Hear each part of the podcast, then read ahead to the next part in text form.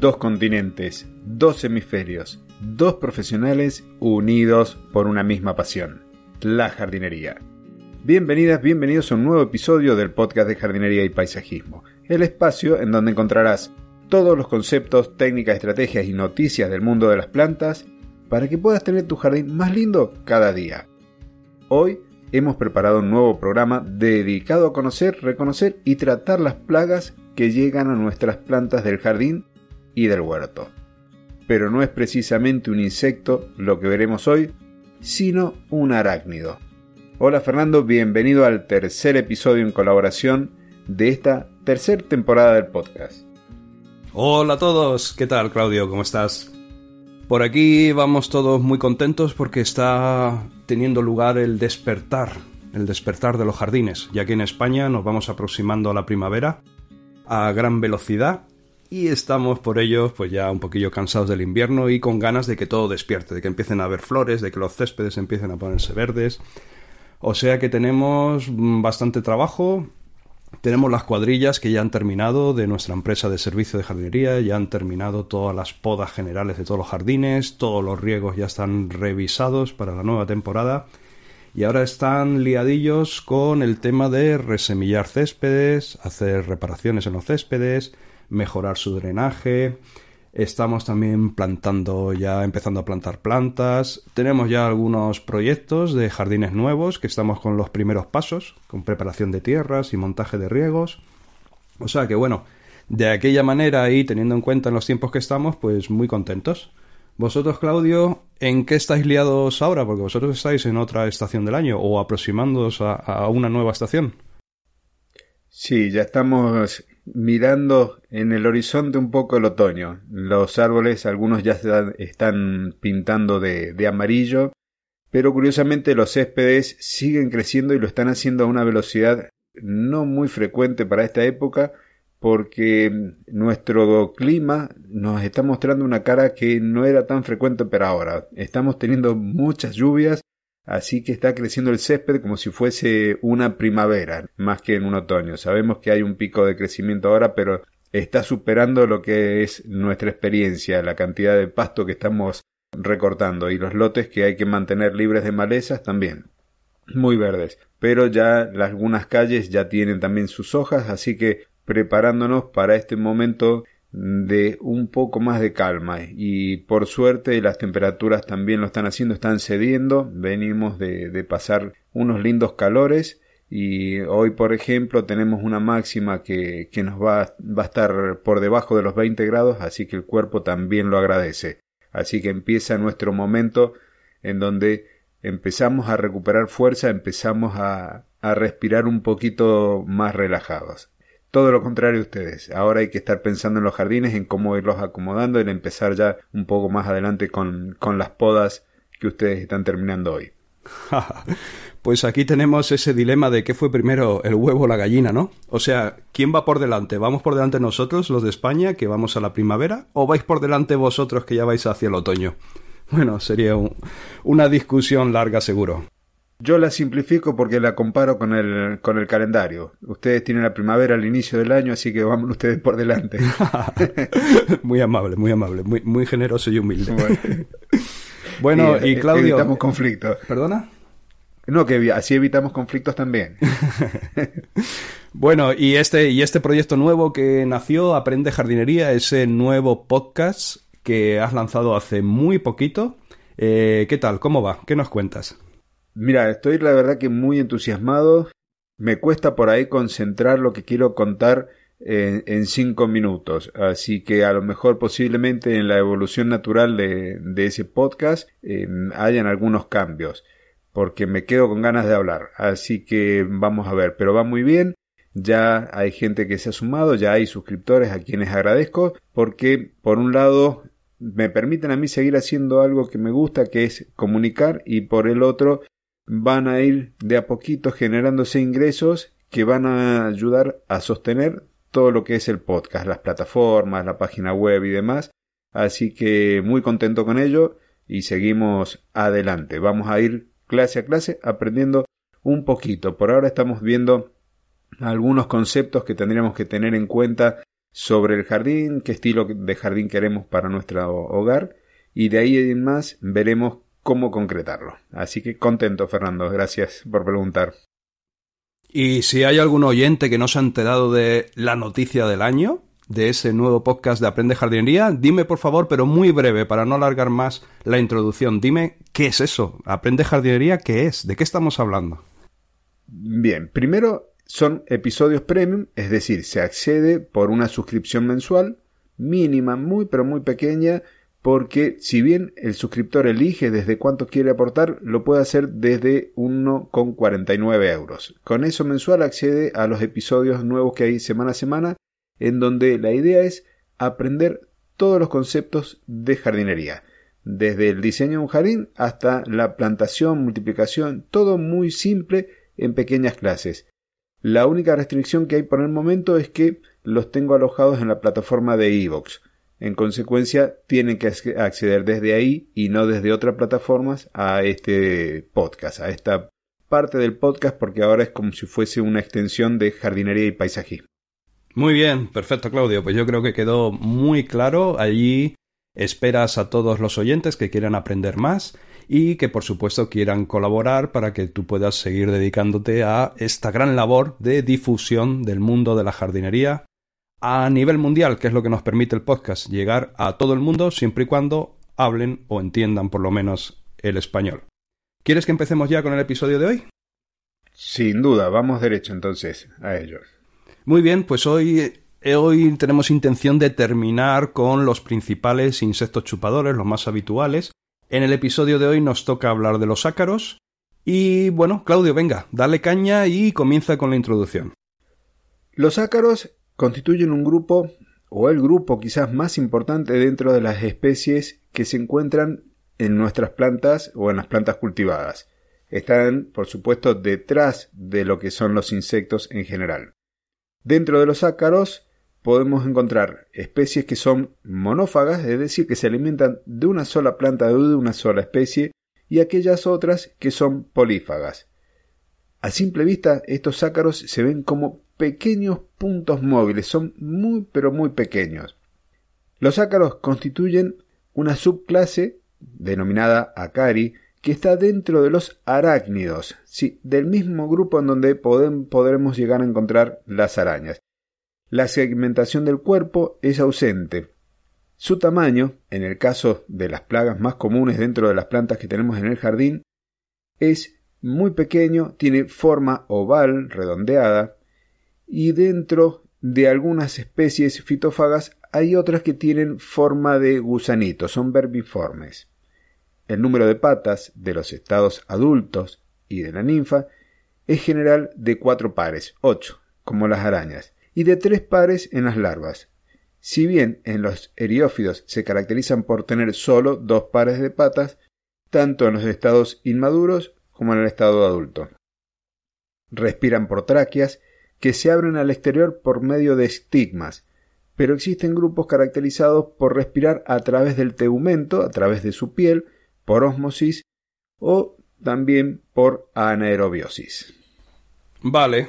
¿Y cómo podemos saber si tenemos ácaros atacando a nuestras plantas?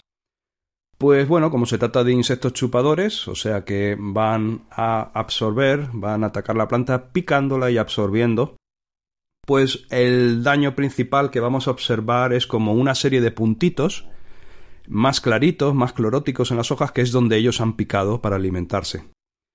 Algunas veces esas picaduras hacen que la hoja vaya acompañada de, de un color bronceado, otras veces plateado, y aquellas hojas que, bueno, que son muy, están muy infestadas, que han sido muy picoteadas, pues se ponen totalmente amarillas y se caen.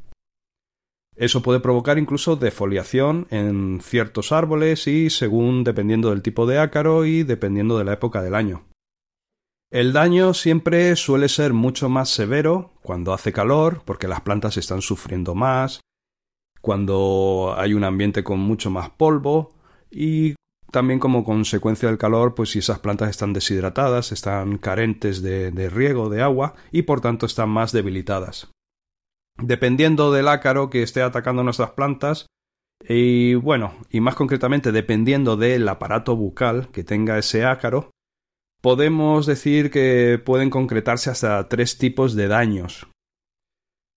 Un tipo sería la decoloración, como hemos hablado, debido a que las larvas se van alimentando, van picoteando, van absorbiendo y entonces van creando esa decoloración. Son provocados principalmente por el tipo de ácaros teraniquidos y pueden originar, como hemos comentado, defoliación. El segundo daño que podremos observar también serían malformaciones y crecimientos anormales causados por los eriófidos. ¿Qué significa esto? Que incluso con estos ataques de ácaros podemos ver las hojas como deformadas, raras, extrañas, que dices, ¿qué le está pasando a este árbol? ¿Por qué esta hoja se deforma de esta manera? E incluso hay ácaros que atacan a los frutos, por ejemplo los cítricos, y también los frutos se vuelven como muy raros, de morfes, o incluso hay naranjas que se ponen como acostilladas, como si fuera un balón de rugby con las líneas marcadas. O sea que, en principio, tenemos esos dos eh, síntomas más que nosotros podemos ver más, más evidentes para nuestra visión, y luego hay un tercero que es la transmisión de virus fitopatógenos, Muchas de esas picaduras provocadas por los ácaros llevan asociadas problemas de infecciones por virus. En cuanto al ciclo de vida de los, de los ácaros, son variados. Entonces eh, lo voy a hacer partiendo de una especie que es la más común, que es la arañuela roja, el Tetranichus urticae, y a partir de él después hay variantes en función de la especie. La arañuela roja tiene un ciclo de vida que es muy corto. Pasa por el estado de huevo, larva, ninfa 1 y ninfa 2 y luego el de adulto. La hembra adulta es fecundada y pasa el invierno enterrada en letargo o en dormancia. Esto se conoce como diapausa, dentro de la hojarasca que tenemos en el jardín, o encima de los árboles, o en las cortezas, en las grietas de las cortezas, entre medio de las malas hierbas, y después, en épocas favorables, va a comenzar con su actividad y en consecuencia sus daños. En primavera los adultos se van a trasladar a las plantas, sobre todo se van a encontrar en el envés de las hojas, en la parte de atrás, y comienzan a aparearse, comienzan a realizar las puestas, y la hembra puede llegar a poner entre 100 y 200 huevos, con una frecuencia entre 2 y 3 días. La vida máxima, la longevidad de estos ácaros puede estar en el orden de los 20 a 28 días, dependiendo de las condiciones del tiempo atmosférico. La longevidad, en cambio, de los machos es un poco más corta, estamos hablando de 14 días, de dos semanas. De estos huevos que se depositaron van a nacer larvas que tienen tres pares de patas, las cuales van a ir evolucionando al estado de proninfa, después al de deutoninfa, teniendo en este caso ya así sus cuatro pares de patas y a continuación, después de una muda de tegumento, pasan al estado adulto. Todo este ciclo es muy rápido y en condiciones ambientales y con alimentación favorable, las generaciones se están sucediendo todo el año. Si durante su desarrollo el intervalo de temperatura está entre los 23 y los 30 grados, puede completar su ciclo entre 8 días y 14, y si la humedad relativa es o muy alta o muy baja, esto puede hacer que haya gran mortalidad de las larvas y retrasar su desarrollo. Hemos visto por ahí en otros episodios también que en función de las condiciones, si hay alimentos, si la temperatura y todo es lo ideal para las plagas, estas trabajan, se multiplican y todo mucho más rápido. Pero Fernando, entonces, ahora, ¿cómo se dispersan estas especies. A ver, ¿qué más tenemos como para seguir hablando de ellas? sí, bueno, pues la verdad es que se dispersan fácilmente y sin freno. Una cosa que se ha visto claramente es que muchas veces eh, en las plantas tenemos otro tipo de plagas, digamos por ejemplo cochinillas o pulgones, y realizamos eh, tratamientos fitosanitarios para combatir esas plagas. Y estamos viendo, sobre todo cuando se utilizan piretroides, que esos tratamientos que van dirigidos a otra plaga, acaban con los depredadores naturales de los ácaros. Y entonces, el siguiente paso, el siguiente escalón que ocurre en nuestras plantas es que tenemos ataque de ácaros. ¿Y por qué ha ocurrido esto? Porque hemos eliminado todos los depredadores naturales y entonces los pocos ácaros que han conseguido llegar a nuestras plantas se convierten en plaga al no tener ningún controlador natural que limite su desarrollo en el jardín. Estos ácaros afectan pues a todo tipo de plantas, de árboles, fresnos, chopos, arces, eleagnus, catalpa, no sé, todos los que se te vengan a la cabeza pueden ser atacados por ácaros, los cítricos, arbustos como, como la delfa, la oleander, eh, se ven muy claros los síntomas, las hojas se deforman, se decoloran, eh, también puede incluso atacar a lantanas, jazmines, madreselva, pitosporum, a rosas, a tecomarias. Bueno, la verdad es que son, eh, son capaces de atacar a la gran parte de las plantas de nuestro jardín, que no quiere decir por ello que siempre vamos a tener todas las plantas atacadas. El diagnóstico para saber los síntomas principales, como ya hemos comentado, va a ser siempre la decoloración. En cuanto veamos que las hojas se decoloran con puntitos cloríticos, ya nos vamos a dar cuenta de que eh, está siendo atacado primero por un insecto chupador, pero luego, al ser estos insectos tan chiquitines y, prácticamente no ser visibles para nosotros, pues ya tenemos muchos números de que se esté tratando de ácaros. Esa decoloración aumenta en el caso de persistir el ataque y ya sabemos que puede llegar a secar la hoja y a provocar incluso su caída, o sea, una defoliación también indica en gran medida un posible ataque de ácaros. Y cuando miramos la hoja por el embés, recordemos por el embés es por debajo de la hoja, ahí sí que vamos a encontrar más fácilmente las colonias de la araña roja, incluso con presencia de, de fibras entrelazadas que las protegen. La presencia de las colonias en forma como de unas manchas rojas son muy abundantes y es un factor de identificación muy muy muy muy claro. Claudio, ¿algunas especies así como más habituales que nos puedas comentar? Sí, hay, lamentablemente hay muchas. La más habitual es el Tetranichus urticae, que es la arañuela roja. Esta es la más habitual en las zonas verdes, en nuestras plantas, porque tiene un comportamiento polífago. Así que tanto árboles o arbustos y algunas herbáceas son atacadas. Después por ahí en los cítricos tenemos otra que es el Panonicus citri, que además de los cítricos generalmente ataca a muchos de los frutales y en este caso hace que tanto las hojas como los frutos como las ramas tiernas sufran esa decoloración que estabas comentando y en algunos casos hasta la defoliación de las mismas. Después tenemos otras especies como el Eutetranichus orientalis que fue detectada por primera vez allí en España, en Málaga, en el año 2001, o sea que es una especie bastante reciente dentro de lo que es en los jardines y a lo largo de estos años se ha ido extendiendo por distintas zonas en donde se encuentra una planta la Melia cedarach y después algunas otras más, como el Cerci siliquastrum, los citros auratium y otros.